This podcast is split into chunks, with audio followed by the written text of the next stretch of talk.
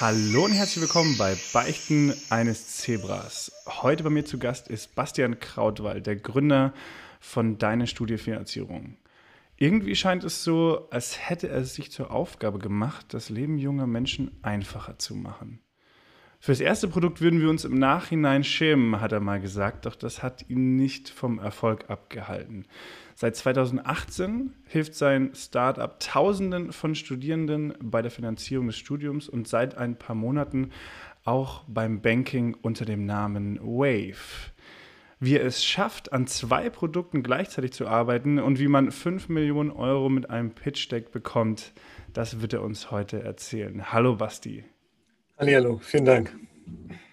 Inzwischen darfst du ja auch äh, einige Sachen verraten. Noch vor ein paar Wochen hätten wir es noch gar nicht äh, gewusst, dass du äh, mit 5 Millionen jetzt an einem weiteren tollen Produkt arbeitest. Aber bevor wir darauf kommen, wolltest du ja eigentlich Handballprofi werden, richtig?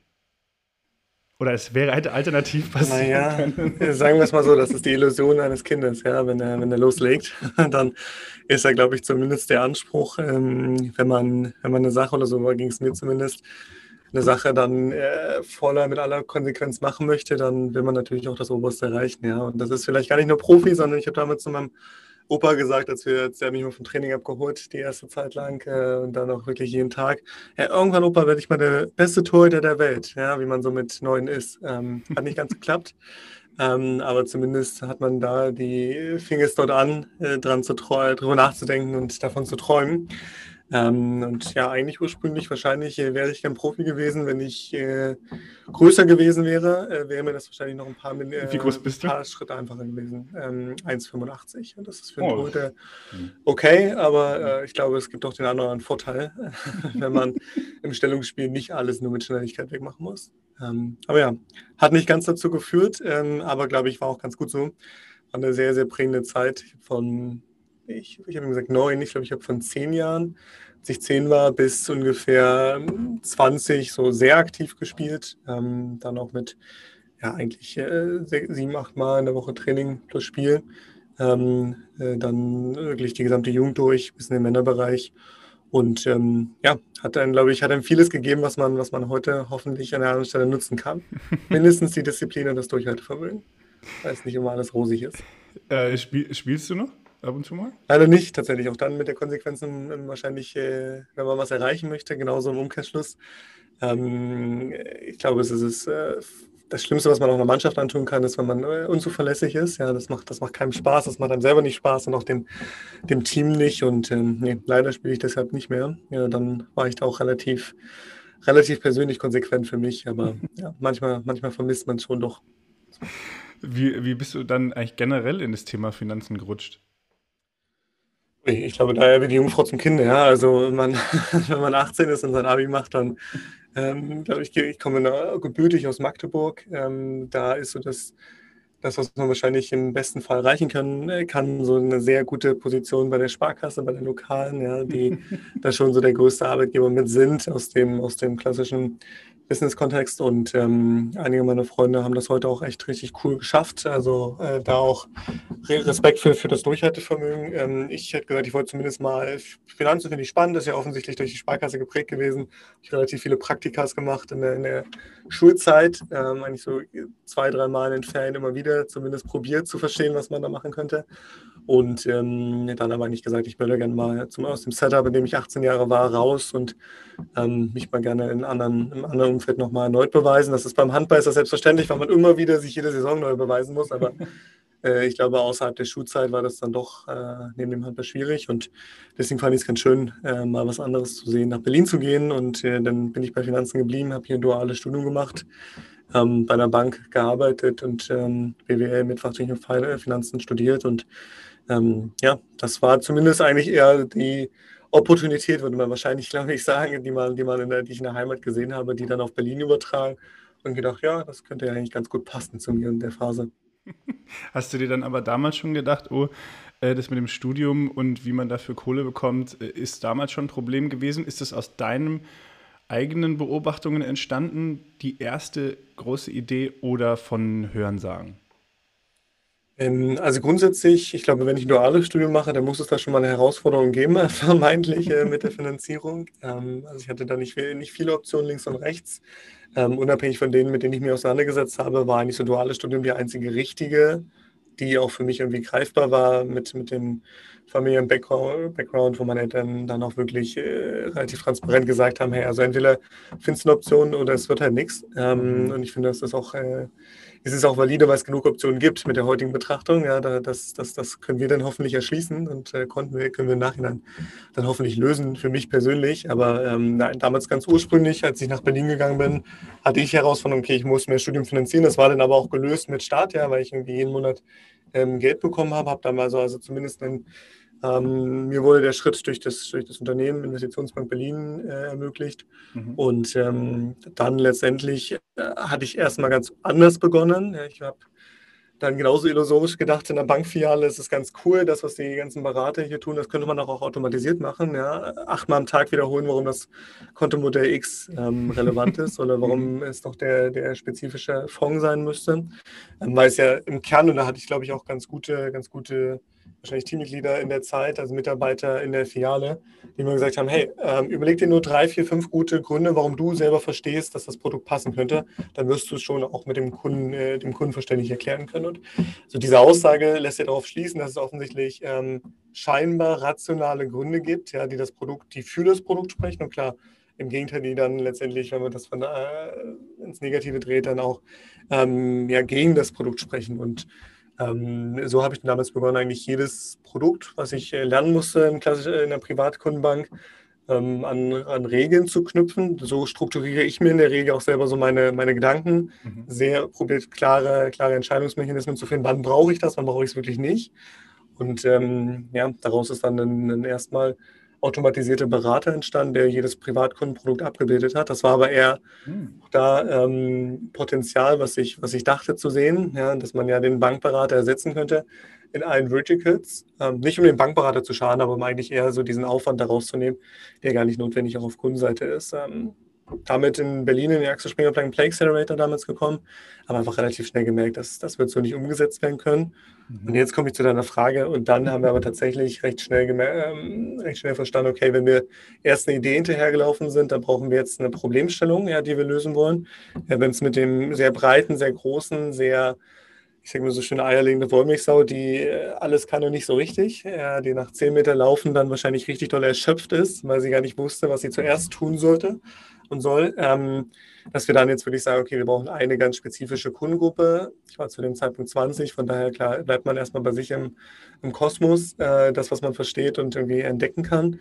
Äh, das waren dann halt Studenten und äh, eine konkrete Proble spezifische Problemstellung. Und habe auf der einen Seite alle Verticals gehabt, die ich ja vorher automatisiert habe, ja, und äh, mit 150 Studenten gesprochen und jeder hat gesagt, äh, ich brauche Studienfinanzierung. Na gut, habe ich ja selber mal gesehen habe es mir selber gesehen. Naja, ich brauche zumindest, da ist eine sehr, sehr große Drucksituation. Das ist das Spannende daran, ähm, dass wirklich äh, eine extrem große Drucksituation vorliegt, die eigentlich nahezu von niemandem so richtig aus seinem Umfeld gelöst werden kann. Und äh, an der Stelle helfen wir dann aus. Das heißt, ich habe das Problem natürlich ursprünglich mal alleine gesehen, da aber gar nicht so richtig verstanden, dass es ja auch Optionen gibt. Also für mich gab es halt nur diese eine Option, muss man auch ehrlicherweise sagen, mit der sehr nischigen Brille, die ich zu dem Zeitpunkt hatte. Und ähm, das hat dann aber im Nachhinein zumindest geholfen, ähm, auch zu verstehen, wie sich so ein Student in der Phase fühlt. Ja? Also wie, wie, viel, wie viel Sorge auf der einen Seite er hat, wenn es nicht funktioniert, ja? wenn man kein duales Studium starten kann, äh, wie ich es in der Situation konnte, ähm, und auf einmal aber losstudieren sollte, ja? weil das Abi vorbei ist und äh, das erste Semester losgeht. Mhm. Katastrophal. Und ich glaube, das hat dann zumindest für die für den Nachdruck in den Aussagen der, der äh, Befragten extrem geholfen. Okay, ja, das habe ich gar nicht gut genug reflektiert in der Zeit, in der es mir so ging. Ähm, aber an sich war es dann ein Kundenproblem, was wir extern bekommen haben und dann hoffentlich gut umgesetzt haben. Hat, ist es dir schwer gefallen, von dieser ersten Idee auch so ein bisschen loszulassen, das, womit du dich auch natürlich eine Zeit lang beschäftigt hattest? Oder war die neue Herausforderung, hat die so schön geglänzt, dass man sich gedacht hat, komm, das ist ja auch eine tolle Sache? Das stimmt. Also ich glaube, das ist schon ein relevanter Faktor, den du zum Schluss dann als äh, schon in deine Frage eingebaut hast. Ja, das, das, das Neue, das, das nächste Spannende, das glänzt natürlich ungemein. Ja, das heißt, ich glaube, dieses Loslassen von, äh, von den Dingen, die man mal so zwei Jahre gemacht hat, ähm, das fällt dann noch umso einfacher, ja, indem man vielleicht für sich selber einen sinnvollen nächsten Schritt gesehen hat, ja, den man auch irgendwie der dann viel logischer, viel ähm, ja, valider ist, ja, wenn man sonst in die falsche Richtung gelaufen ist. Ansonsten fällt das viel, viel schwerer mit der Reflexion, dass das dann jetzt nicht richtig war, ja, dass das nicht so gut geklappt hat. Ähm, wenn man sich dann wahrscheinlich nicht im Gegenstück die Frage stellt, okay, wie könnte es denn besser sein?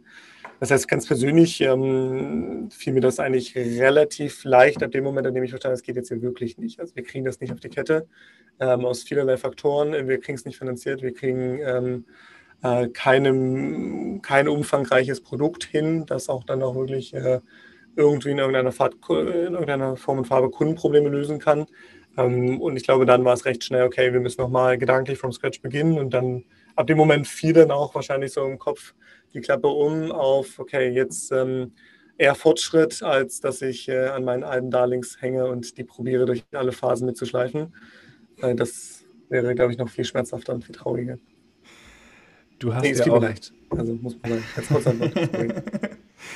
Äh, du hast ja auch kurz äh, Axel Springer Plug and Play äh, erwähnt gehabt, äh, damals Accelerator, der dann äh, zu APX geworden ist. Da gab es ja dann äh, pauschal noch bis letzten Jahres irgendwann mal 50.000 Euro für, ich glaube, es waren 15 Prozent. Leider gibt es das jetzt nicht mehr. Es ist jetzt nur noch ein, eine Anlaufstelle na, für äh, als Investor, als Begleiter. Also diese Pauschal, dieses Pauschalangebot gibt es nicht mehr. Wie war das damals bei euch? Gab es da auch äh, noch zu Plug-and-Play-Zeiten? So also das Accelerator-Programm, ich glaube, das war das 15 Prozent, ich glaube, es sind 5 Prozent gewesen. 5 Prozent für 50k und sonst damals nämlich 5 Prozent für 25.000. Ähm, also ein dann doch äh, halb so guter Deal, würde man jetzt sagen. Aber ich glaube, war auch um, ähm, für die Phase hat es uns zumindest, glaube ich, an der Stelle geholfen für die nicht klare Richtung. Ähm, von daher, also ja, es gab dann einen pauschalen Deal für das Programm, der so durchgeführt wurde. Da war die Struktur, wie du es auch sagst, noch ein ganz, ganz anderes. Ich glaube, es war auch unfassbar hilfreich, das Axel Springer Netzwerk gar nicht jetzt, um uns auf die nächste Business-Ebene zu heben, aber ich glaube, mit vielen dieser Personen ähm, Bettine Schmitz, heute Investmentmanagerin, die macht ähm, Auxo Capital, Beteiligung mit der Gesa Mitschalka zusammen. Äh, unter anderem ähm, ist halt, sind einfach Personen, mit denen wir uns heute noch fast monatlich äh, austauschen, die ja Teil, klar, als Investoren äh, des, der, Gesell der Gesellschaft sind, aber äh, die dann auch, muss man sagen, nach drei Jahren äh, wächst man da sehr, sehr schnell zusammen. Ja? Das heißt, ich glaube, neben diesem Fix-Deal ähm, ist man durch Hoch und Tief gegangen und das verbindet einen natürlich ungemein. Ja? Also äh, tolles Programm, tolle Möglichkeit, wenn man letztendlich von Beginn an in so ein Startup-Setup mit reinkommt, wie es Bettine Schmitz war, Melanie, Schmil äh, Melanie Schröder ist, äh, wie es dann letztendlich äh, Jörg auch ist, mit Reinbold, die dann auch äh, im Kern ja, einen äh, über die Zeit hinweg auch begleiten, auf jeden Fall an der Stelle Bettine.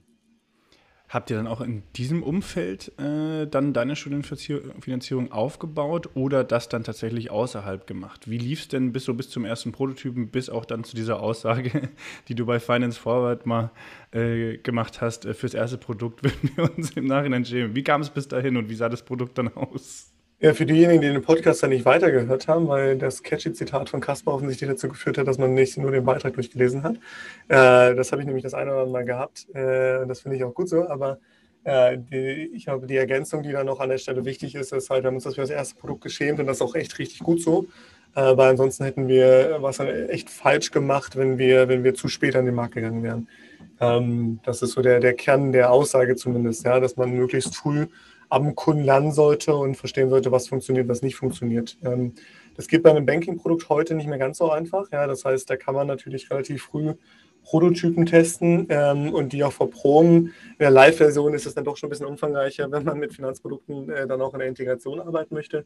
Aber zurück zur Kernfrage. Ähm, wir haben damals in dem Setup, wir waren bei Axel Springer ähm, in, dem, in den Accelerator in den, in den Räumlichkeiten, die es heute gar nicht mehr gibt. Äh, ich glaube, das Gebäude wird gerade abgerissen, aber in der Markgrafenstraße und haben dann letztendlich, äh, nachdem es vorher irgendwie Compalio hieß, das war einfach eine, eine Markenname, ja, wie es danach deine Stimmfinanzierung als Markenname hieß, blieb die Gesellschaft immer die gleiche und dann haben wir ähm, eigentlich mit einem sehr fokussierten Team zu dritt daran gearbeitet, ähm, den ersten Prototypen in den ersten ich glaube, so nach sieben Monaten zu veröffentlichen, nach sieben Monaten Arbeitszeit dran, äh, mit einem, ja, ich glaube, mit den Kernfunktionalitäten. Äh, ich möchte nach Berlin gehen, weiß äh, nicht, wie viel Geld ich brauche. Wir suchen die Möglichkeiten raus. Die ersten, vor allem BAföG im ersten Moment, prüfen, ob man Anspruch hat und können den Antrag über uns stellen. So sind wir damit mal gestartet und ähm, hatten parallel eine erste Finanzierungsrunde dann zusammengestellt, weil wir auch gemerkt haben, okay, offensichtlich, äh, das war der Trade-off, den wir vorher nicht hinbekommen haben, lösen wir jetzt ein Problem, was auch wirklich ähm, äh, ja, adäquat groß ist. Ja. Und vorher war es äh, eine Idee, die scheinbar spannend sein könnte. Ja, deswegen hat es uns gereizt, aber eigentlich nicht richtig greifbar ist und nicht richtig umgesetzt werden kann. Und das hat sich dann natürlich fundamental zur Studienfinanzierung geändert. Danke, dass du das auch nochmal klargestellt hast mit dem Zitat.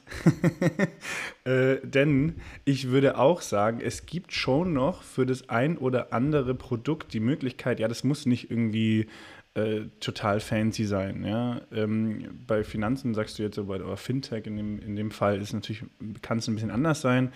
Aber ähm, ich weiß nicht mehr, wer hat nochmal dieses Zitat gesagt, ähm, wenn du dich nicht für deinen ersten Prototypen schämst, dann ist es keiner mehr oder äh, MVP. Ne? Ja, wer es gesagt hat, weiß ich nicht, weil ich bin sehr schlecht in Zitieren, aber äh, ja, wahrscheinlich habe ich mir da etwas abgeguckt. aber äh, auch hier völlig richtig. Äh, ich glaube, es ist so wichtig, gleich rauszugehen einfach. Ähm, ich sehe persönlich, weiß nicht, wie es dir geht aus deinem Kreis, auch ganz viele Leute, die dann eben viel träumen, äh, tolle Ideen vermeintlich haben, aber die nie etwas umsetzen. A. Und B, wenn sie dann mal was gemacht haben, auch nicht rausgehen. Ich weiß nicht, äh, gibt es aus deinem Kreis auch Leute, wo du, wo du so ein bisschen so versuchst, zumindest Mentor zu sein? Oh, ob ich mir das schon anmaßen würde, Mentor zu sein? Ich glaube, zumindest äh, Freunde, mein Umfeld, Personen, die mit mir sprechen, denen gebe ich sehr gern sehr ehrliches Feedback. Ich glaube, das ist eher persönlich meine Art und Weise, dass ich, ähm, ja, ich glaube, es bringt uns allen nichts, wenn wir, wenn wir die Zeit, die wir dann noch alle miteinander verbringen, ja, wie wir beide jetzt ähm, uns schönreden, äh, aber sehr nicht, nicht schön ist und wir uns nicht wohlfühlen oder äh, in den nächsten Jahren viel, viel äh, länger in dieser ähm, unkomfortablen Situation bleiben, weil wir in die falsche Richtung steuern. Das heißt ganz grundsätzlich, natürlich gibt es das und ich glaube, das ist auch ganz normal und ganz natürlich in der, in der frühen Phase, ähm, als das allererste Mal gegründet und das erste Mal wirklich an der Sache gearbeitet. Ähm, das ist ja auch ein Trainingsprozess, ja. Es ist halt wie wenn man das erste Mal im Spiel äh, beim Handball startet, ja. Dann ist man nervös, dann startet die Beine und man äh, fand das vorher alles cool, auf einmal ist das gar nicht mehr so geil, ja, wenn man dann im Tor steht und der erste Ball kommt auf einem zu. Und ähm, das ist ja tatsächlich relativ ähnlich. Wenn man das erste Mal gründet, dann kann man keine Routinen haben, dann kann man auch keine äh, schon fokussierten, klaren Entscheidungen treffen, weil man von der Fülle an Eindrücken überfordert ist. Ja, und ich glaube, da ist auch Berlin ein auf der einen Seite schönes Pflaster, wenn man es zu nutzen weiß, ein schwieriges Pflaster, wenn man losrennt. Ähm, jetzt ging das durch Corona und äh, ich glaube, klingt äh, relativ komisch, aber äh, vorher ist es halt so, jeden Tag gab es irgendwie drei Startup-Veranstaltungen, ja, wo es danach irgendwie so ein bisschen Catering noch gab und da hätte man sich wahrscheinlich als junges Team natürlich durchfuttern können, mhm. mal positiv formuliert, aber im Umkehrschluss, man hat dann einfach auch, auch einfach eine unfassbare Ablenkung, ja, und mhm. die ist in der ersten Phase natürlich gefährlich, weil man eigentlich überschlagen ist von den ganzen Optionen und Möglichkeiten. Ähm, und ich glaube, da auch jemandem ein Gefühl zu geben, ich habe äh, EQT Ventures hat ja in dieser Phase telefoniert, eines, äh, investiert und ich würde sagen, ich habe telefoniert mit ähm, einem der Portfoliounternehmen, äh, Villa Pay, äh, weil mich äh, doch diese, diese Fokussiertheit bei ihnen begeistert. Grundsätzlich ist es ein Startup, die letztendlich eine Sofortauszahlung von Gehalt ähm, für Freelancer in US durchführt. Und ähm, da würde man erstmal denken, okay, das ist doch jetzt aber nur eine Funktionalität, wieso, wieso können sie damit so groß werden? Ja? Ähm, sind, glaube ich, haben letzten Zahlen veröffentlicht, auch schon relativ stark äh, gewachsen. Und ähm, wie ist das möglich? Und dann wirklich auch äh, ja, zu verstehen, es geht halt genau um diese Fokussiertheit, die er immer erfolgreich macht. Ja? Und ähm, ich glaube, da muss man ehrlicherweise auch äh, in der frühen Phase erstmal sehr abgeklärt sein, um aus dieser ersten Illusion schon relativ früh rauszukommen. Ob man das gelingt, glaube ich nicht. Ich glaube, das gelingt nur mit recht klarem Feedback und äh, recht klarer, glaube ich, Ernüchterung dass das, was man sich da zurechtträumt, ähm, ja, nicht immer nur über Nacht passiert. Ja, kein Nachterfolg ist in den meisten Fällen.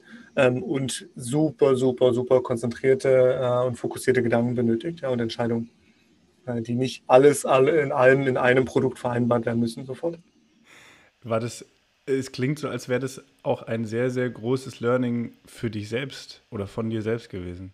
Voll. Also ich habe ja eben äh, mit der mit der, mit der ersten Idee sind wir zwei Jahre in die falsche Richtung gelaufen. Und ich glaube, das ist auch ganz gut so, ja, dass ich, dass ich das in der Zeit schon hatte, ähm, wo, also dass mir das halt, dass ich dann in diesem Prozess nicht auch ähm, stecken geblieben bin, muss man auch ganz ehrlich sagen. Also dass ich dann nicht äh, selbst davon äh, frustriert war. Ähm, ich glaube, da war ich auch einfach zu sehr interessiert daran, wie geht es denn weiter? Warum habe ich das jetzt nicht hinbekommen? Ähm, aber das ist natürlich eine Gefahr, ja. Wenn man Startup macht, wenn man Startup cool findet, dann ist das natürlich der erste Kickout, wo man eigentlich wahrscheinlich rausfällt aus diesem, aus diesem Spiel. Ähm, ich fand Startup nie cool, weil ich es nicht kannte aus der Heimat. Ich fand es cool, irgendwie Probleme zu lösen ähm, und irgendwie Challenges anzunehmen. Und äh, deswegen hatte ich wahrscheinlich eine andere äh, Motivation auch an der Stelle, die mich angetrieben hat. Aber ja, total. Ich glaube, eine ganz, ganz, ganz große Herausforderung und in Berlin noch äh, dreimal mehr, weil es so viele Opportunitäten und Optionen gibt, die man kennt und sieht. Von zwei Jahren in die falsche Richtung laufen hin zur Höhle der Löwen ist ja schon, schon auch nicht schlecht. Ja? Also dann äh, irgendwie. Müssen wir gemeinsam beurteilen, ob das ein Qualitätsfaktor ist, der Höhle der Löwen-Teilnahme? Oh, da, jetzt, jetzt äh, will ich aber auch mal deine Meinung hören. Oh nein, ich glaube, es gibt, äh, es gibt Positivbeispiele und Negativbeispiele. Also ich glaube, es gibt ja von ganz, ganz frühen Ideen und ich glaube, das ist die, äh, warum ich frage, ob das ein Qualitätsbeispiel ist, ist, glaube ich, eher ein, ist es interessiert für den breiten Markt oder halt nicht ein äh, Beispiel. Aber ich glaube, grundsätzlich eine total hilfreiche Sendung. Aber es gibt halt da von, man würde es wahrscheinlich ausdrücken, Pre-Pre-Pre-Seed bis äh, dann wahrscheinlich ähm, Series A-Phase gab es jetzt alles so. Und mhm. ähm, ich glaube, dieser Scope ist sehr schwierig in einer Sendung abzubilden. Das heißt, ich glaube, das ist ein super schmaler Grad. Ähm, würde ich aber sagen, für, für äh, die breite Masse hilft es unfassbar gut. Ging das bei euch dann auch richtig ab? Nachdem ihr in der Sendung wart? Darauf an, welche Metrik wir anlegen. Ja? Also ich glaube, Kundenwachstum, ähm, dafür waren wir, waren wir im Produkt nicht breit genug, muss man sagen. Also sind wir 2019 war die Höhle der Löwen, ähm, nachdem wir 18 letztendlich mit einer Stimmfinanzierung begonnen hatten.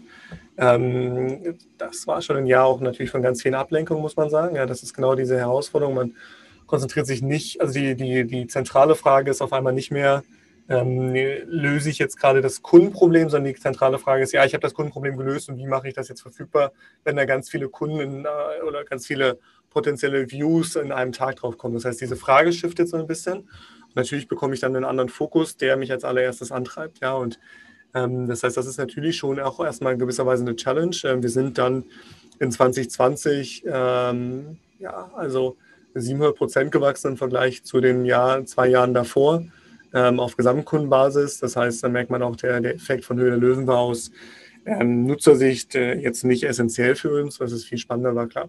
Ähm, es hatte auch die Familie verstanden, was man macht. Also ich glaube, meine war da schon relativ nah dran, aber von allen links und rechts war das etwas äh, Freunde Umfeld, die sonst wenig Bezug zu einem Startup haben, mhm. ähm, haben gesehen, okay, das ist ja doch etwas, was ähm, ja, anders ist, spannend ist und doch äh, auf, eine, auf eine große Bühne gehoben werden kann. Das ist ja eine große Bühne, muss man sagen. Ich höre auch da immer, dass äh, die Gründerinnen und Gründer wirklich tagelang ihre Pitches auswendig lernen. War das bei euch genauso?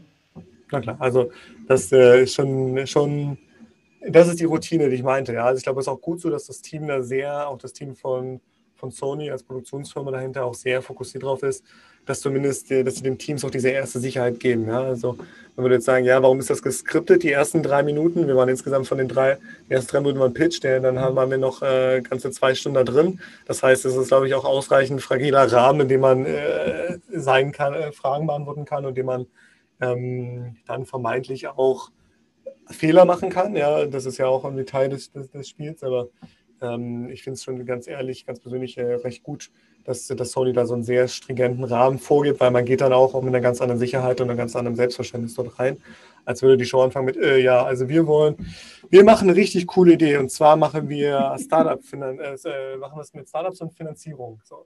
Also jetzt natürlich unfassbar plakativ, aber ich glaube, es ist natürlich schon etwas, was man, was man in diesem ganz frühen Phase äh, da noch in so eine, in einer unfassbaren Drucksituation braucht. Sicherheit und schon mal einen, ich bin angekommen und ähm, weiß, was ich jetzt zu tun habe. Ja, ich glaube, das hebt die Qualität der Sendung und das hebt auch im Endeffekt ähm, die Bereitschaft der, der, Startups da auch wirklich eine gute, äh, dann, dann dazu zu kommen und äh, ermöglicht es ihnen auch eine gute Leistung zu bringen dann, ja, in den meisten Fällen. Aber ja, ganz, ganz normal, wirklich. Warst du mit dem Endergebnis happy? Das ist nämlich auch nochmal was, was ich jetzt öfter gehört habe. Ja, wir waren da zwei Stunden drin und dann haben die das natürlich runtergekürzt. und da kommt dann der eine oder andere und sagt so, oh, das ist ja schade. Also die Aufnahme, die lässt uns jetzt in einem ganz anderen Licht stehen. Ja, ich glaube, das ist, äh, darauf muss man sich einlassen und die Gefahr besteht. Ähm, ist es halt auch immer noch eine Show. Ne? Also es ist halt kein klassischer Investoren-Pitch. Ähm, das, das, äh, ich glaube, die Erwartungshaltung muss man dann auch, sollte man haben, wenn man ins Team dort reingeht, ja, dass man ja, diese, ja, diese ähm, Illusion, die man halt hat, ja, die hat man als Gründer ja in vielerlei Dimensionen in der ersten, in der Phase dreimal mehr. Ja, die wird dann noch relativ schnell in der Show genommen, ja, weil dann doch äh, recht vieles äh, nicht so glorreich ist. Wenn man reinkommt und man kennt die, die Show, wo äh, als initial Musik läuft und dann kommt man rein und es ist alles still und dann stellt man sich auf die Stand und denkt schon so, ui, irgendwie war das jetzt, hat sich das komisch angefühlt. dann ist es natürlich erstmal anders als eine, eine klassische TV-Show. Aber ähm, hat es sich gelohnt? Ich würde sagen, es war auf jeden Fall, wie auch das Accelerator-Programm, das sagte ich ja auch, ja, initial, es hat uns vielleicht nicht für deine Studienfinanzierung 10.000 Kunden mehr gebracht, ja, aber es hat uns äh, letztendlich, glaube ich, an äh, echt vielen Erfahrungen, die, die nachhaltig sind, ja, die man, die man dann auch jetzt viel besser einschätzen kann. Ja, lohnt es sich darauf zu fokussieren? Lohnt es sich jetzt im nächsten Moment ähm, äh, Fernsehwerbung zu machen für eine Nische oder lohnt es sich, Fernsehwerbung zu machen für ein breites Produkt? Ich glaube, das ganz persönlich kann ich das jetzt viel besser einschätzen, weil eine viel bessere Platzierung vermeintlich einem Dienstagabend war das damals noch. Ähm, äh, dann ganz am Ende waren wir, das ist ein, erstmal spricht für uns, weil sie packen die Formate, die sie am besten fanden, immer ganz nach hinten. War erstmal ganz cool. Ich glaube, der Schnitt war ähm, auch sehr, sehr vernünftig. Ähm, was sich auf jeden Fall gelohnt hat, ist, muss man sagen, echt in, sehr fokussiert auf ein Thema hinzuarbeiten. Ob der Fokus richtig war, das ist eine zweite Frage. Aber es hat auf jeden Fall gezeigt, wir können bis zu einem gewissen Tag liefern und es lief alles stabil. Ich glaube, wir sind da sehr, sehr gut durchgekommen, auch für uns und haben da ähm, ja, Erfahrungen gesammelt, die man, die nicht so selbstverständlich sind, muss man auch ehrlicherweise sagen. Du hattest ja auch schon erwähnt, es gibt ja auch unfassbar viele Produkte, ja, die da auch vorgestellt werden, die, äh, du hast das äh, Pre-Pre-Pre-Seed genannt bis Series A, also wir sprechen ja da in dem Jargon wirklich von so, ich habe mal die Idee, bis Series A ist so, ich bin schon am Markt und möchte eigentlich jetzt hier schon eine Millionenfinanzierung mehr oder weniger. Und dass es auch anders ist in der Realität. Erklär uns doch mal, wie sieht die Realität denn eigentlich aus, wenn man Geld bekommen möchte von Investoren?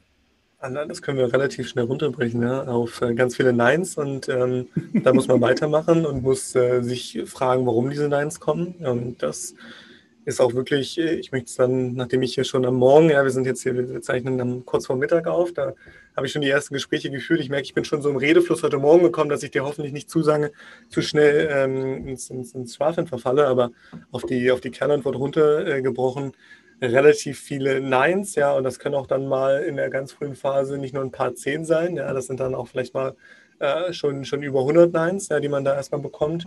Ähm, und dann muss man halt äh, denjenigen finden, der an die Vision glaubt. Ähm, das ist auch etwas, ja, ein großes Vertrauen entgegenbringt im allerersten Moment. Das muss kein VC sein, das ähm, sind dann auch Personen, Privatpersonen, ja, die eine ähnliche Idee schon mal hatten, eine ähnliche Vorstellung, die aber nicht durchgeführt haben und dir das Geld geben, letztendlich das das Ganze auch dann äh, zu schaffen. Ich glaube, das Wichtige ist, ähm, die Nines haben irgendwo eine Berechtigung. Ja? Die sind, ähm, da geben Leute strukturiert ihr Geld. Also bei Business Angel nochmal eine andere Fragestellung, warum ein Nein kommt, aber gerade ein institutioneller Fonds, der hat schon, der hat schon einen Punkt in den meisten Fällen. Ja? Und ob man den Punkt selber so teilt oder nicht, das ist erstmal eine andere Frage. Aber ähm, was ich glaube jetzt auch mal so aus diesem ersten Zeit einfach ganz, ganz viele Neins. Dann rennt man halt zu einem VC und versteht nicht, warum man, wenn man mit einer Idee kommt, äh, kein Geld kriegt. Ja, das ist ja auch äh, irgendwie, ähm, ja, im Nachhinein schmutzig über mich selber, aber es ist ja auch äh, gut, dass, dass ich so vorgegangen bin, weil ich dann letztendlich verstanden habe, okay, ja, es kommt wirklich nur darauf an, dass wir erstmal die Skalierung beweisen müssen. Ja? Wir müssen in der Phase jetzt bereit sein, um richtig wachsen zu können. Und sonst würde man sagen, ich muss bereit sein, wachsen zu können, ich muss gewachsen sein, ich muss alle Funktionalitäten schon haben. Und ähm, äh, aber diese, diese Fragestellung, die sich so, die so ein VC dann auch stellt an der Stelle, ähm, und äh, gerade alle etwas bekannteren, auch aus äh, jetzt hier Berliner Szene, ähm, die, die geben einen schon gute Ideen mit, ja, warum, welche Fragestellung, welche Fokussiertheit man vielleicht eher bekommen sollte.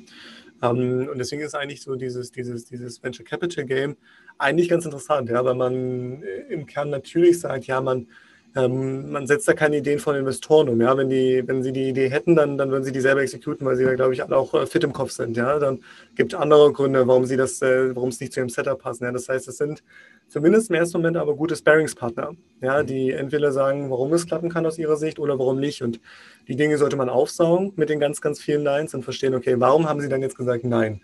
Nach Feedback fragen, wenn sie einfach nur sagen, ja, wir wollen jetzt nicht dabei sein, Und ich muss mal sagen, das hat sich ganz persönlich dramatisch verändert.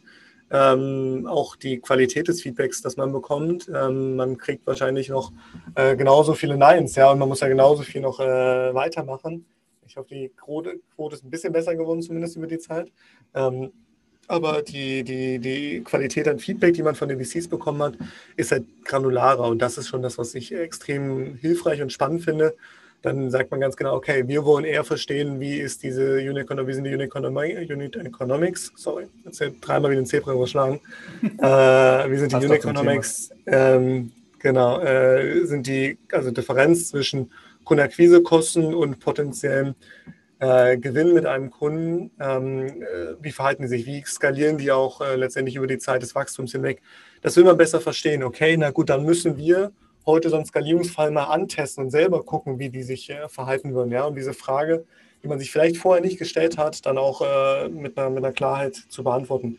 Das heißt, die Kurzantwort ist, ein Fundraising-Prozess ist auf jeden Fall, oder man möchte Geld sammeln, ähm, äh, erstmal sehr, sehr, sehr äh, schnell desillusionierend, ja, wenn man halt sehr schnell merkt, okay, keiner mehr im Geld geben nach diesem ersten Hype. Dann ein sehr großes Tief natürlich, ja, weil einfach erstmal gar nichts funktioniert.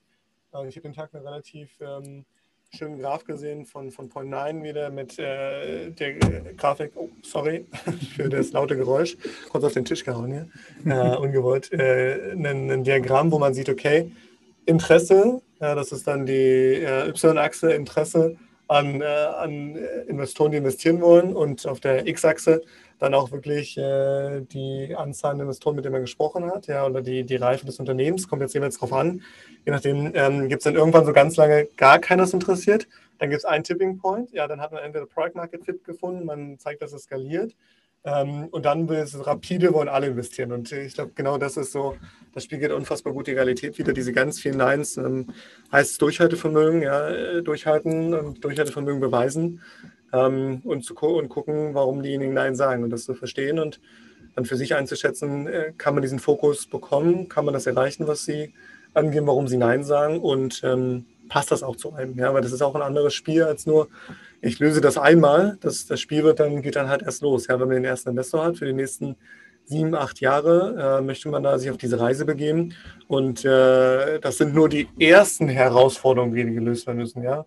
Ähm, einer unserer Investoren, Marco Vietor, Gründer von Audibene, sagt immer, ähm, man, man, man, glaubt, dass äh, mit, äh, mit fortschrittender Zeit oder mit, mit, mit größer werden des Unternehmens die Probleme weniger werden, aber mehr Mitarbeiter heißt auch mehr Probleme in den meisten Fällen. Ja, und nicht, weil die Mitarbeiter immer Probleme machen, sondern auch, weil damit offensichtlich das Geschäft größer wird, ähm, weil es einfach viel mehr Flanken gibt, die man lösen muss. Und so muss man das Ganze auch sehen. Ja. Diese ersten eins muss man überstehen, das ist dann ein Schritt und dann kommen die nächsten, dann muss man das beweisen wenn man das bewiesen hat, dann muss man das Wachstum schaffen. Dann, wenn das Wachstum geschafft ist, dann muss man das profitabel bekommen. Das heißt, egal in welcher Phase stecken, äh, man, man steckt, es wird ein langer Prozess sein. Und ähm, der steht ganz, ganz zu Beginn erstmal, sich ganz fokussiert die richtigen Fragen zu stellen. Das machen wir jetzt mit Wave auch. Hoffentlich mhm. richtige Fragen stellen, aber offen zu fragen, ähm, was sind die Dinge, auf die wir uns fokussieren wollen. Und dann ist die Antwort erstmal egal. Äh, ja, die Antwort kann A, B, C, D oder E sein und das müssen wir überprüfen was davon am besten funktioniert. Aber das hat sich so ein bisschen geändert über die Zeit. ja, aber eine lange Frage, ja. Ich dachte, ich dachte, du wolltest eine Kurzantwort geben. ja, die habe ich ja direkt vorne hingestellt und dann wurde ich zumindest diese kurze, das kurze Zitat aus der Headline äh, nochmal umfangreicher. äh, das ist aber ja schön zu sehen. Wir kommen von dieser Showhülle der Löwen zur Realität. Ähm, viele Gründerinnen und Gründer denken, ja, das Geld liegt wirklich auf der Straße, ich kriege äh, eine Million mal einfach so, ja, ähm, und kann dann loslegen. Aber natürlich, die Realität sieht so, wie du von dir beschrieben, einfach anders aus. Man muss sich schon, na, man muss sich reinhängen, viel dabei lernen. Und äh, so hast du eigentlich ja jetzt mehr oder weniger die Reise bis zum letzten Funding, der letzten Finanzierung eigentlich gerade zusammengefasst, oder? Wie kam es denn dann dazu? Habt ihr euch gesagt, ja, machen wir doch mal das nächste Produkt oder war das sowieso schon länger so? Naja, du hast ja gemerkt, zumindest habe ich mal anders gestartet, ja. Also ich äh, wollte nicht den besten BAföG-Antrag auf der Welt bauen. Wir wollten im ersten Moment, im ganz, ganz ersten Moment, ähm, habe ich gedacht, okay, ich finde diese Art, wie hier, was ich jetzt gesehen habe, gelernt habe, Banking, ist das ganz interessant, weil ich habe jetzt auch keine, keine Leidenschaft, ganz große Leidenschaft für Zahlen an sich als Selbstzweck, ja, aber was ich zumindest interessant finde, ist halt, ähm, die, die Relevanz von Finanzthemen ist halt, wenn alles gut läuft, ja, dann ist man da super, äh, jetzt mal Bullshit-Bingo, äh, super hyped, ja. Und wenn es dann äh, echt nicht läuft, dann ist man richtig dolle frustriert und es kann inkrementelle Folgen haben. Und ähm, das wollte ich erstmal verändern, diese Art von, wie geht man mit äh, der guten Zeit um und wie erreicht man die gute Zeit und äh, wie verhindert man letztendlich auch ganz konkret ähm, ja, Situationen, die gefährlich sind, wenn man eine Versicherung nicht hatte oder wenn man äh, auf einmal keine Liquidität hat. Es gibt ja verschiedenste Gründe und Sichtweisen. Und so bin ich ja mal zumindest ganz ursprünglich 2016 gestartet, dass ich Tipps geben wollte, wie man, wie man so eine Herausforderung löst. Ja? Ähm, und äh, ich glaube, als mit dem, mit dem Start von deiner Studienfinanzierung haben wir einfach erst zunächst erstmal probiert, den ersten Schritt, auch wie es heute die ersten vielen Neins sind, äh, zu schaffen und zu verstehen, was will diese Kundengruppe, potenziell neue Generation, ja, ähm, äh, was möchte die denn halt auch äh, wirklich, ja, das, was, was sind andere Bedarfe. Ich bin 24, das heißt, ich bin ja selber Teil dieser Generation. Ich bin groß geworden mit ähm, dass ich mich richtig aktiv erinnern kann, das ist wahrscheinlich das erste die Fußball-WM, ja, 2006. Dann kommt danach auf einmal eine Finanzkrise, dann eine Weltwirtschaftskrise und dann kommt irgendwann eine Flüchtlingskrise und das nächste ist dann auf einmal Covid. Ja. Ähm, so das ist so die Jugend, Kindheit äh, oder mhm. Kindheit, Jugend und dann so jetzt äh, vielleicht das junge Erwachsensein, äh, was das geprägt. Ja. Und ähm, ich glaube, da war es halt auch eine ganze Zeit lang viel positiver und mit viel weniger persönlichen Auswirkungen betroffen in der Millennium und wahrscheinlich noch Boomer-Generation davor. Ja. Und ähm, das ist natürlich schon etwas, wo erstmal sich auch extrem die einen persönlichen Sichtweisen der Generation gedreht haben, gedrehen und einfach andere Bedarfe haben. Und das wollte ich aber ganz initial lösen. Das ist mir nicht gelungen, weil ich einfach äh, nicht fokussiert genug sein konnte und arbeiten konnte. Dann habe ich mich zur sehr starken Fokussiertheit äh, zumindest gezwungen mit einem, mit einem ersten Anwendungsfall. Und dann sind wir ähm, äh, letztes Jahr doch äh, sehr, sehr stark gewachsen, ähm, haben einfach klar, im letzten Jahr auch mit einem ganz klaren Bewusstsein gab es eine viel, viel nochmal größere Bedeutung ja, für die Studienfinanzierung, weil es einfach mhm. viel weniger Optionen auf dem Markt gab, ja, die auf einmal noch verfügbar waren.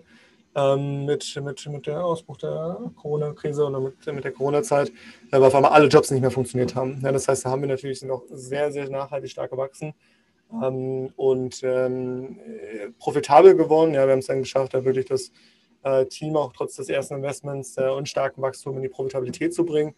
Ähm, und ich glaube, dann muss man sich die Frage stellen, okay, warum ist man angetreten? Ja, ist man angetreten, weil man ähm, jetzt halt wirklich vielleicht sagt, okay, man hat seinen, meinen Tra seinen Traumschritt erreicht, ja, man, das ist ein Exit, aber ein Exit ist vielleicht nicht persönlich das, was, was mich antreibt, ja, das ist halt dann ein Endzustand vielleicht irgendwann mal, aber das viel Spannendere ist ja, wie Sven auch sagte, ja, der, der, der, der Prozess, das, was man lernen darf, wo man auch scheitert, ja, wo man frustriert ist, und trotzdem dann irgendwie vielleicht abends zusammen hier sitzt, eine Pizza isst und sagt, ja, okay, morgen kriegen wir es richtig gut hin und äh, wir, wir, werden das verändern und besser machen. Und mit dem, mit dem Kopf haben wir, sorry, mit dem Kopf haben wir Finip zumindest äh, in der gleichen Zeit kurz davor hinzugewonnen und haben dann relativ offen diskutiert, okay, was ist denn unser gemeinsamer Anspruch? Und der gemeinsame Anspruch war halt wirklich ähm, Banking für die neue Generation zu verändern, für meine Generation zu verändern.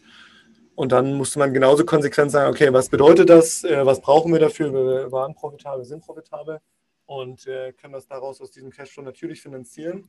Aber ich glaube, da bin ich dann jetzt auch wieder bei aller Konsequenz, was zumindest mein, was ich damals zu meinem Opa gesagt habe, ja, der, ich möchte gerne irgendwie der beste Torhüter auf der Welt werden. Ja, da bin ich zwar nicht hingekommen, aber zumindest möchte ich ein Problem äh, für eine relevant große Kundengruppe lösen, äh, das inkrementell ist. Und ähm, das war dann jetzt das mit Wave der, der Schritt, in dem wir das äh, jetzt im nächsten Zuge angehen werden. Und das ist vielleicht auch nicht der Endzustand, das werden wir rausfinden. Aber es ist zumindest, äh, es soll die äh, Banking-App für die neue Generation sein. Und da habe ich ja anfangs schon äh, mal kurz ganz plakativ gesagt, Pitch Deck, Problemlösung, Geld eingesammelt. War es so einfach? Na, ich glaube, es war so einfach, wenn man den Prozess äh, vor 2016 beginnt, ja.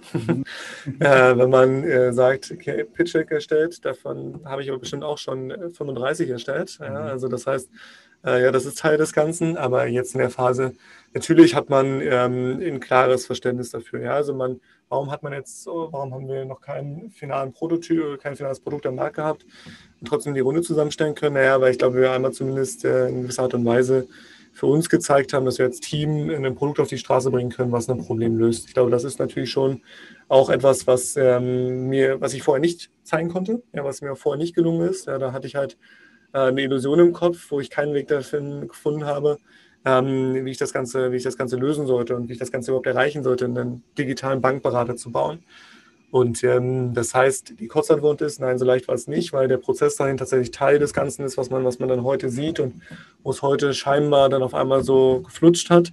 Ähm, aber natürlich muss man auch sagen, das, was wir äh, dann schon im Team hatten, die Erfahrung und das Produkt ist natürlich auch ähm, ein Teil des Ganzen, was man, was man jetzt mit, mit liefern konnte, ja, was man jetzt mit zeigen konnte, wo wir auch, äh, glaube ich, zeigen konnten, dass wir uns zumindest ähm, für die nächste Phase mit Wave, für das Produkt, wo was eigentlich Pre-Seed ist, ja, und deine Schulfinanzierung ist wahrscheinlich Series A, wenn man das jetzt in den Phasen einordnet.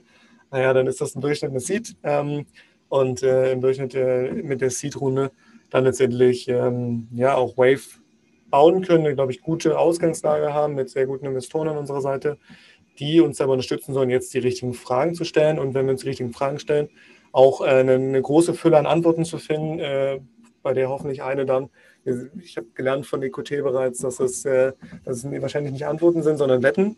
Ja, Wetten, die man überprüfen sollte, die man validieren muss. Eine sehr schöne Metapher an der Stelle, ähm, die wir jetzt äh, ja auch für uns erstmal klären und ähm, ermitteln müssen, welche das dann sind.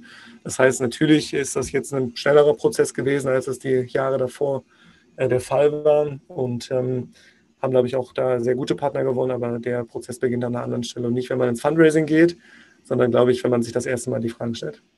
Und du hattest natürlich auch schon gewisse Connections. Du äh, hast ja mit deiner Studienfinanzierung was erstes Mal gebaut. Das hat ja bestimmt geholfen.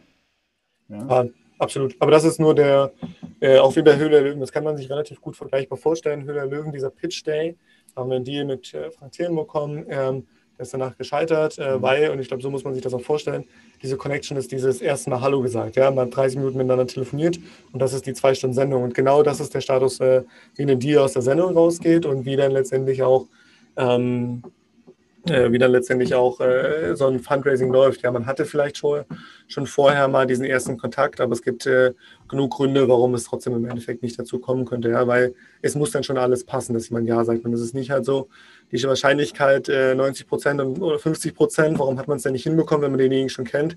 Sondern die Wahrscheinlichkeit ist teilweise halt bei Fonds 1 Prozent. Ja, und mhm. ähm, da muss man halt nur vorne das N groß genug machen, wie viel man in den äh, Ansprachefunnel reingibt. Dann kriegt man natürlich auch ganz viele Neins. So war es in der ersten Phase, ja. Und jetzt ist mhm. die Rate ein bisschen besser geworden, wie viele Leute man anspricht und äh, wie viele dann im Endeffekt auch äh, gern dabei sein wollen.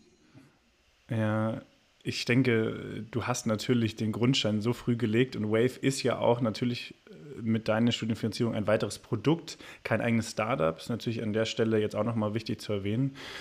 Und da wir auch bei Beichten sind, möchte ich abschließend noch ein Zitat von dir aufgreifen. Du hattest jetzt gesagt, äh, ihr sitzt dann manchmal bei Pizza und Bier zusammen und sagt, komm, morgen, morgen, morgen wird's besser. Was war denn eine, ein solcher Tag oder so eine Woche, äh, wo du aus dem Nähkästchen plaudern kannst, wo du sagst, ja, da mussten wir uns abend hinsetzen und uns genau das gegenseitig sagen? Ganz, also da können wir jetzt wahrscheinlich noch ein bisschen verlängern. Also ich glaube, da muss, da geht es auch immer gar nicht Interesse. Ich glaube, das Interessante ist gar nicht so, du, wer war derjenige, der Nein gesagt hat, ja, aber es ist viel häufiger der Fall gewesen, dass wir ähm, selber uns vielleicht schon eingeredet haben, dass ein ähm, Investor ja schon mehr Commitment gegeben hat. Ich glaube, das sind so die kleinen Enttäuschungen, ähm, dass wir, dass wir äh, letztes Jahr sind uns äh, ja zwei Finanzierungsrunden geplatzt, das ist auch schon mal transparent geworden. Ähm, da, äh, da sitzt man schon da, wenn man weiß, man hat irgendwie noch ein paar Wochen an, an Liquidität im besten Fall und jetzt muss ich einen Prozess von Null starten. Das ist eigentlich eine Aussicht, äh, aussichtslose Situation und ähm, da gibt es halt Momente, da telefoniert man dann, ja, da zoomt man, dann, dann ist das Gespräch vorbei und dann sitzt man kurz da, guckt in den Raum und denkt sich so, okay, ähm, ich habe keine Ahnung, wie, ich jetzt, wie es jetzt weitergeht.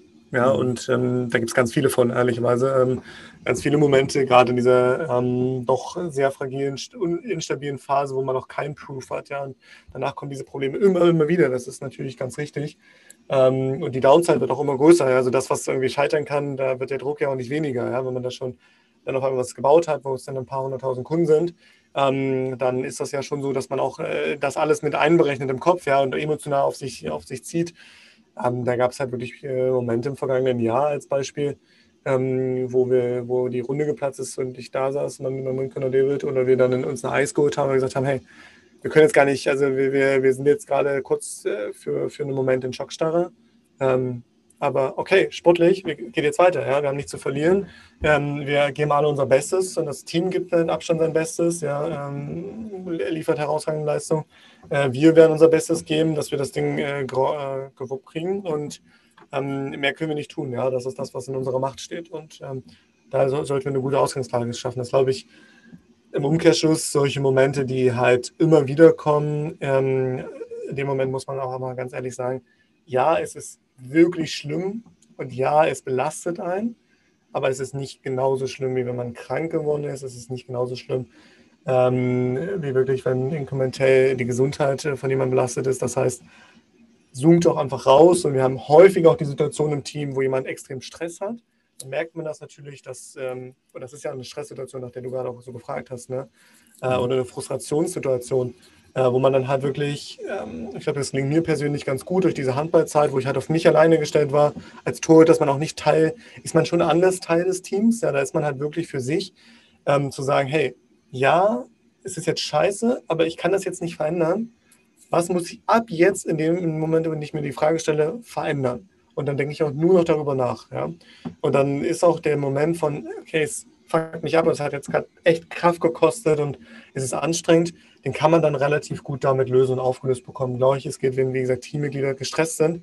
So, warum ist das, was du tust, gerade wirklich wichtig und inkrementell für das Unternehmen und für den Erfolg des, des Teams? Ist es wichtig? Ist es so signifikant, diese acht Dinge, die du da gerade aufgemalt hast? Oder sind es wirklich ein, zwei davon? Und das andere machst du nur ja, dem Teammitglied zuliebe oder das andere machst du, weil du glaubst, dass du irgendjemandem verpflichtet gegenüber bist? Ja? Also ich glaube, äh, weil ich dir zugesagt habe, Konstantin, dass äh, wir unbedingt heute müssen, dass ich alles nur darauf auslegen muss. Wenn das ganze Team gestresst ist und heute eine Drucksituation ist, dann ist das nicht Prio A dann ist das mhm. erstmal Prio B, weil es vielleicht einen Punkt gibt, der noch wichtiger war. Und dann muss man sich nicht in diesen Stress begeben, weil man dann schlechte Entscheidungen trifft, weil man dann in alle Richtungen alles zerstört, sondern muss man Ruhe bewahren. Und das ist in den Stresssituationen meistens der Fall, dass man dann, dass einem das nicht gelingt, die Ruhe zu bewahren, fokussiert zu sein auf die Dinge, die einem jetzt richtig weiterbringen. Und in dem Moment, wo wir mit einer Pizza da sitzen oder ein Eis gegessen haben, ich trinke leider nicht so viel Bier oder Alkohol, deswegen äh, muss ich bei der Metapher mal ein bisschen passen, aber äh, wenn wir dann zumindest uns ein Eis noch geholt haben, ähm, dann äh, sind wir auch da und sagen, okay, es ist richtig scheiße, aber scheißegal, weil wir machen jetzt weiter was ist das, worauf wir uns jetzt wirklich konzentrieren und wie können wir das Ding noch gelöst kriegen. Und dann sind es nur ein, zwei Dinge, nur drei Dinge, die man in der Hand hat, aber die mit aller Konsequenz. Und die probiert man und dann wird man sehen, was dabei rauskommt.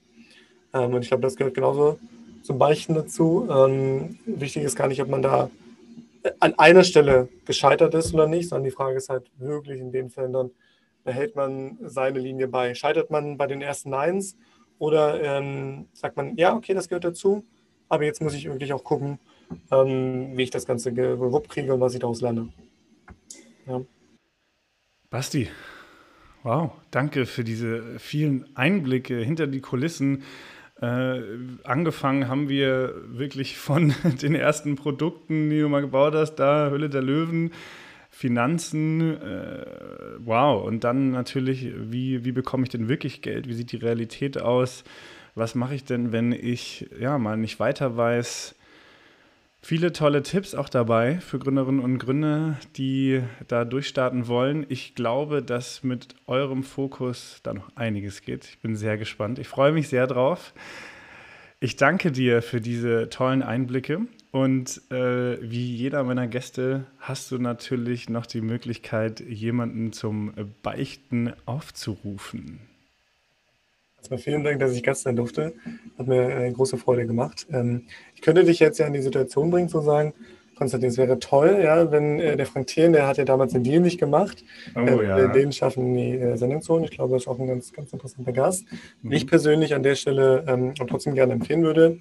Und da habe ich eben den Research nicht schnell genug geschafft, als wir darüber äh, kurz gelacht haben, ist äh, Patrick Hede, ähm, glaube ich, eines der klügsten Köpfe, die ich bisher so getroffen habe, äh, ehemaliger Gründer von Mapify ähm, äh, die das gerade dann an Home to Go mhm. äh, verkauft bekommen haben. Ich glaube, durch eine sehr schwierige Zeit gegangen im letzten Jahr. Ähm, aber im, dann, äh, ja, jetzt glaube ich, was sehr, sehr Gutes draus gemacht. Unfassbar, unfassbar starkes Team drumherum aufgebaut. Also jeden, den ich davon kennengelernt habe, bisher hat mich äh, nachhaltig imponiert. ähm, ist das dann noch von ihm ausgegangen und äh, heute Head of Product bei, bei Gorillas. Ähm, den, glaube ich, äh, wenn man ihn sprechen darf und kann, dann äh, lernt man auf jeden Fall nochmal dreimal mehr als wahrscheinlich gerade in dem Format. Na, da bin ich sehr gespannt. Ich hoffe, er folgt deinem Aufruf. Äh, Gorillas aktuelles Thema, Mapify, ja, wie du schon gesagt hast, dann der Verkauf an Home2Go. Schauen wir mal. Ich danke dir, Basti. Vielen lieben Dank, dass ich da sein durfte. Ja. Und, und äh, an alle Zuhörerinnen und Zuhörer, wir hören uns ganz bald wieder mit neuen Beichten aus der Gründerwelt. Euer Tino von der Berlin Startup School.